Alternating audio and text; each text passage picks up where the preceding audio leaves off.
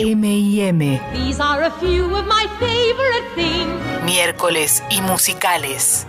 Moses supposes his toes are roses, but Moses supposes erroneously. But Moses, he noses, his toes aren't roses. Si sabes esto, sos una genia. Me la, la sabía. Posta. No, sos es re difícil, Lu. Supposes, supposedly. Ah, no, más o menos, no me la sé. And a rose is a A rose. toes is a toes. Dupti-dubi-dubi. Me río sola, soy una sola, idiota. Me encanta que Lu. Me encanta, hace hombritos y se ríe sola. ¿Qué le pasa, señora? Bueno, estaría bueno que un verdadero fanático de esta película adivine de qué estamos hablando, porque no pusimos la típica. No, no pusimos la típica, pero pusimos un clásico de los clásicos que marcó Sí. muchísimo justamente el género, eh, el, el género musical en Hollywood cuando em- empezaba a dejar de estar de moda.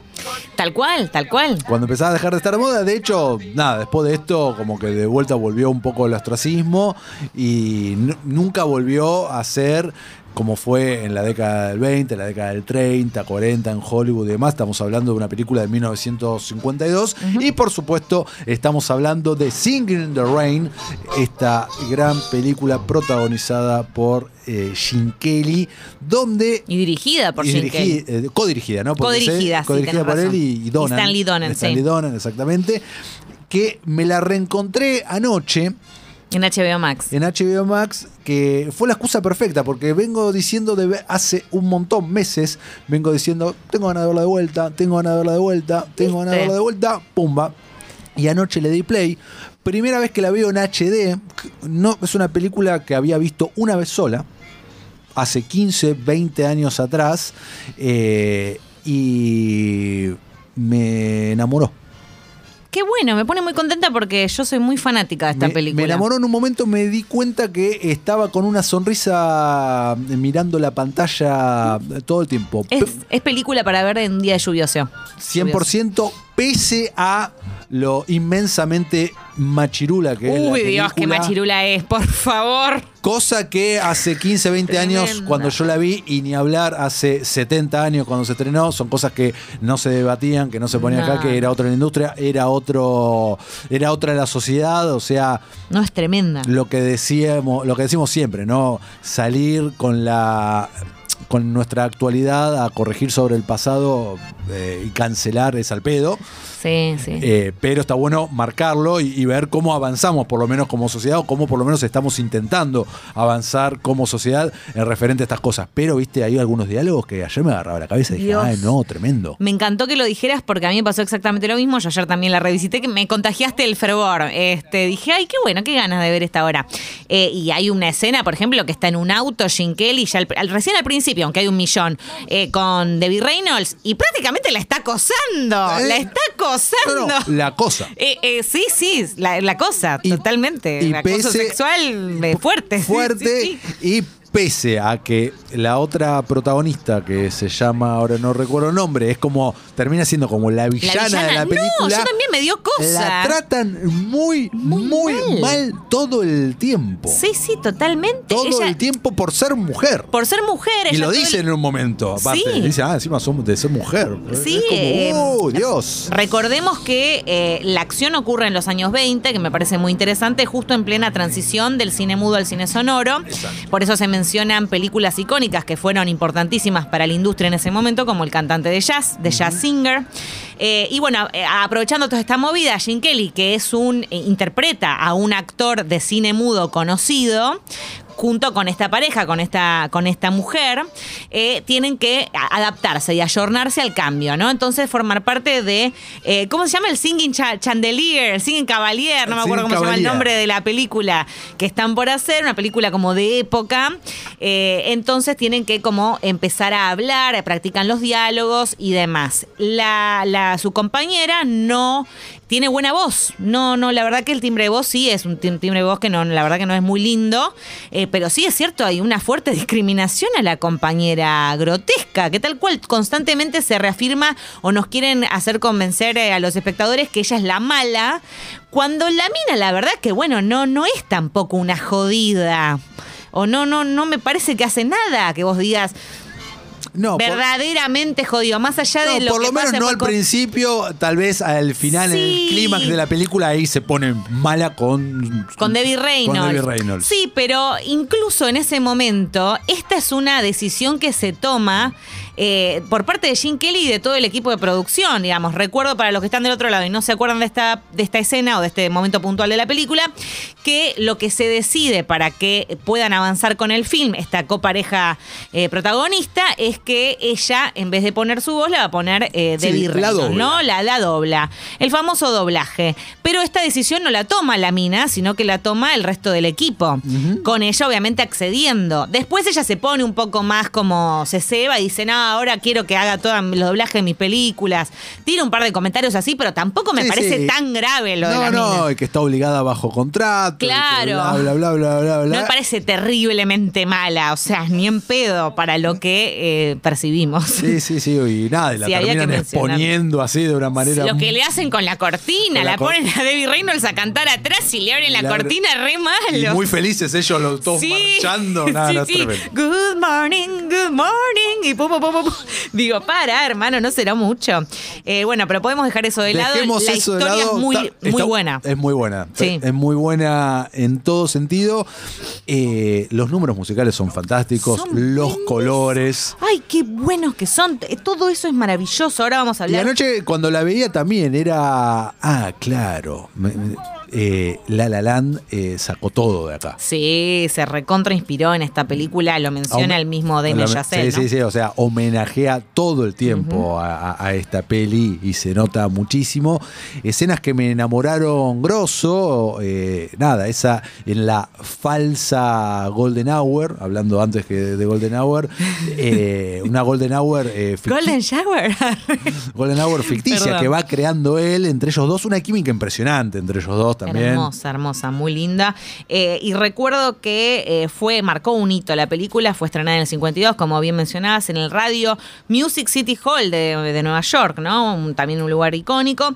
Y que solamente fue, eh, no te diría eclipsada, pero el qué sé yo, le fue mejor o muy bien también a un americano en París, también protagonizada por Gene Kelly en ese mismo momento. Exacto. O sea, fue como, como eclipsada por el estreno casi en simultáneo de esta otra película. Pero, pero la verdad Sí, que, de hecho un americano en París es la que se lleva el Oscar. Ecolecua, ecolecua. ¿Te parece ir haciendo un repaso Me por los recontra, cuadros? dale, dale. ¿Por dónde querés arrancar? No, no, te sigo, te sigo. Bueno, Vamos con Good Morning. Dale. Qué buen cuadro. Eh, acá lo tenemos, el rodaje de la canción de Good Morning, que fue catastrófico. No sé si sabías, No. eh, fue rodada ocho veces en una misma sesión.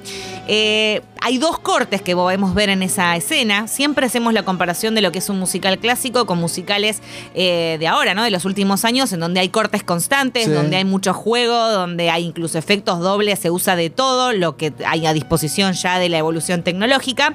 En ese momento tenías el bailarín y la cámara, loco. Y te la rebancabas. y- dale. Y Ah, todos sabían hacer claro. zapateo americano y se la Claro, ayer leía como que Debbie Reynolds tuvo que sacar, la sacaron cargando porque tenían los pies llenos no de sangre. podía más, sangró tipo en la toma final. Donald O'Connor y Debbie Reynolds de hecho tenían que aparecer después en el gran ballet de Broadway, pero no pudieron trabajar porque estaban hechos de bosta los dos. Es que lo dejaron todo, el, el zapateo americano de... El zapateo americano de toda la película es maravilloso. Es o sea, un- querés ver una buena de tap, eh, chau, ponete Singing in the Rain.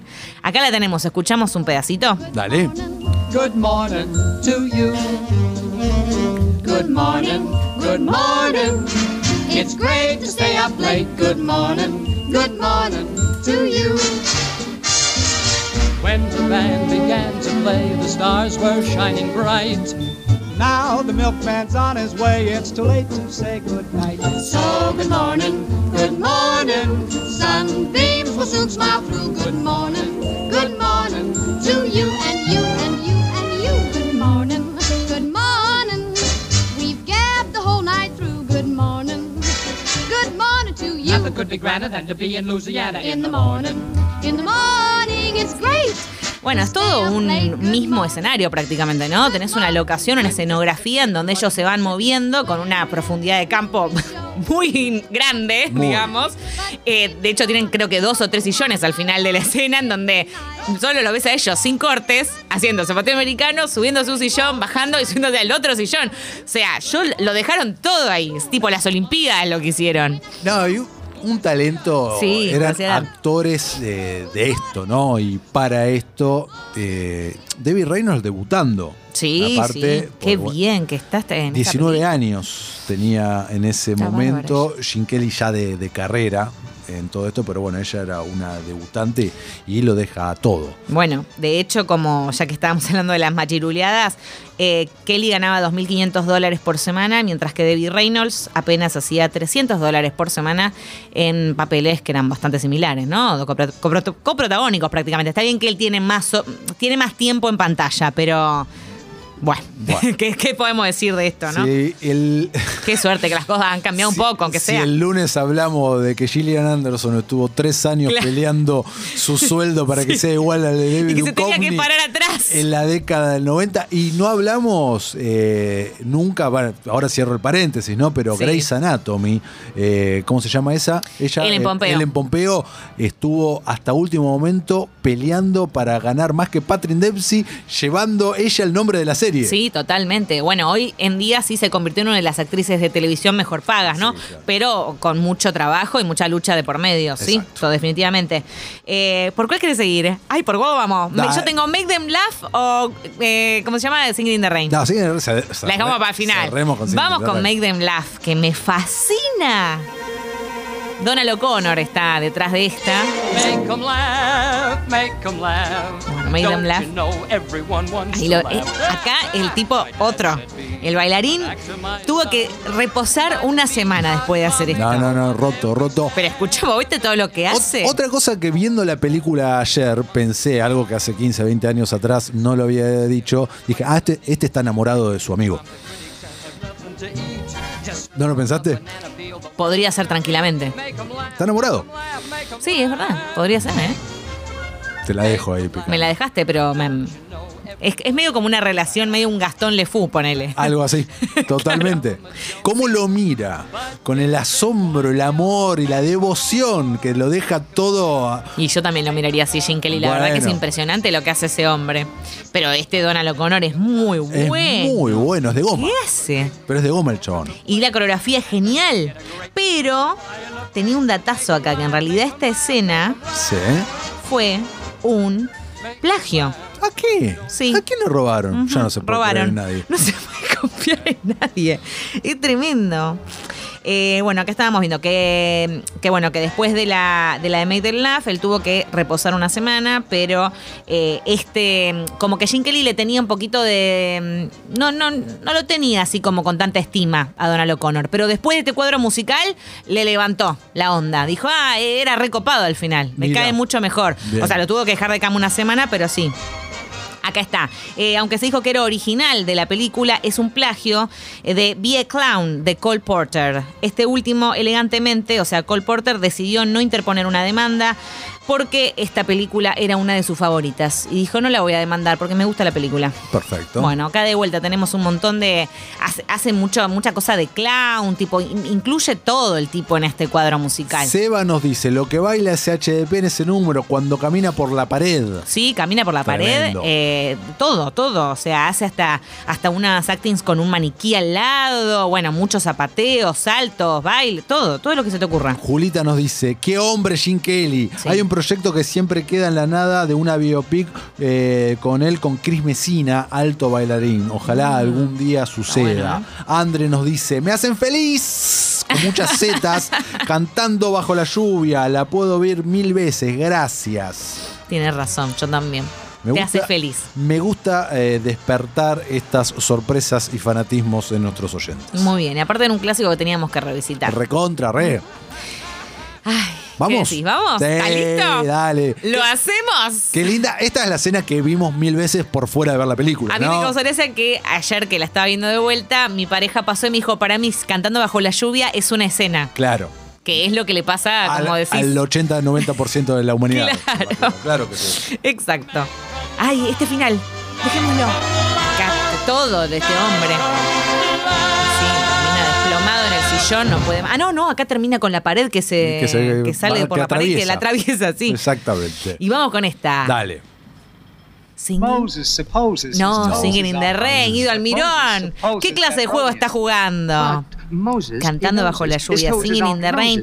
Esta escena, este cuadro que vamos a escuchar ahora en breves, eh, durante el rodaje, bueno, seguramente esto ahí lo chusmeaste, que Jim Kelly cuando cantaba y bailaba esta canción en realidad estaba con 40 grados de fiebre. Sí, sí, sí, lo escuché. Eh, dura- tardaron tres días en, en filmarla. Hay rumores de Era que- perfeccionista. Sí, y ha- hay rumores que se desmintieron, que el agua estaba me- mezclada con leche para que dé ese efecto, pero después dijeron que no. Ah, ¿en serio se desmintió ese rumor? Se desmintió, que esto no era así, era agua espesa. Para que quede bien en cámara. Exacto. Ujú. Ahí, escuchemos un poquito. Dale. Qué contento está él, porque bueno, acá de ver la de Virreino, él se enamoró. Se enamoró, se besan, se despide. Y esa sensación, ¿no? Esa sensación muy adolescente también o muy romántica de las mariposas en el estómago, de besaste a la chica que te gusta y te vas caminando, te vas silbando. Como Bart luego de. Cuando. Solo algo para hacer en este momento, caminar luego de. con Jessica Alegría. Pero bueno, no sé por qué me fui para ahí.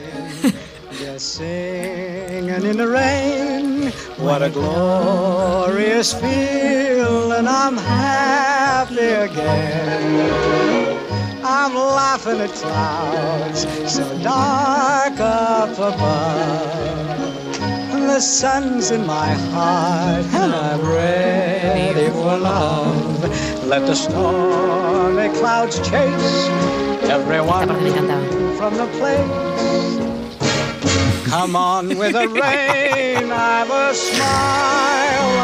Nada, y no le importa que, le llu- que llueva todo lo que está lloviendo. Está feliz. Está empapado y feliz. Él está cantando bajo la lluvia. Sí. Exactamente eso. Qué lindo, tan simple y tan on point que no, no es muy lindo este cuadro. ¿A quién le canta? A nadie. Le canta al universo, se canta al mismo, celebra su felicidad, celebra el momento, celebra lo que está pasando. Sí. Ay, acá viene un poquito de zapateo americano, porque en lluvia de reba. Lluvia. I'm happy again. Y eh, recordamos que como tenía fiebre y no podía bailar con la fuerza suficiente para que los pasos sonaran bien en cámara, tenía al mismo tiempo eh, dos bailarinas simultáneamente fuera de campo que hacían el efecto del charco para que, bueno, se, se- se elevara más el, el efecto. Igual el tipo lo dejaba todo, era como decíamos. Todo, todísimo. Que no, no le importaba nada. El, el director le- o el codirector le había dicho, che, dejemos el cuadro para un día que te sientas bien. Y él dijo, no, lo voy a hacer así.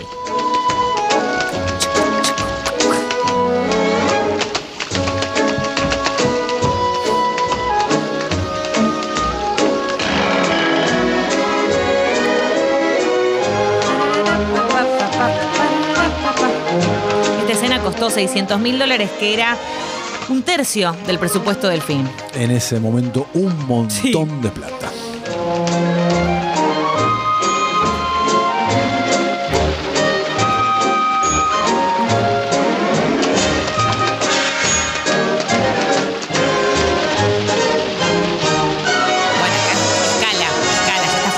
Es como que él mismo se va cebando con su propio, con su propio baile. Acá ya le empieza a dar el. No sé si. el- porque viste que hay unos charcos más grandes. Muy y empieza grandes. ¿viste? o todavía no, a ver. Aparte tiene que haber faros para que pueda girar en torno al faro. ¿El policía ya lo está viendo ahí? No, A todavía ver, no. todavía no, ya te digo.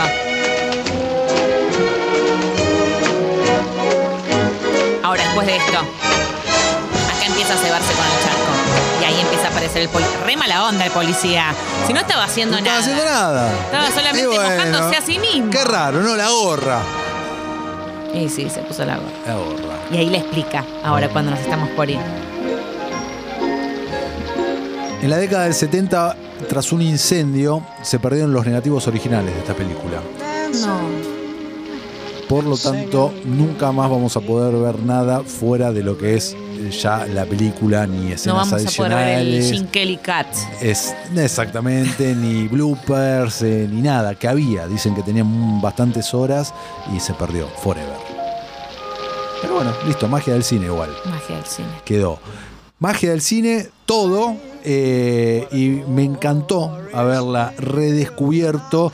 Y ojalá a raíz de esto oyentes puedan hacerlo. Está en HBO Max. Aclaremos, está sin subtítulos en español. Cierto. Raro.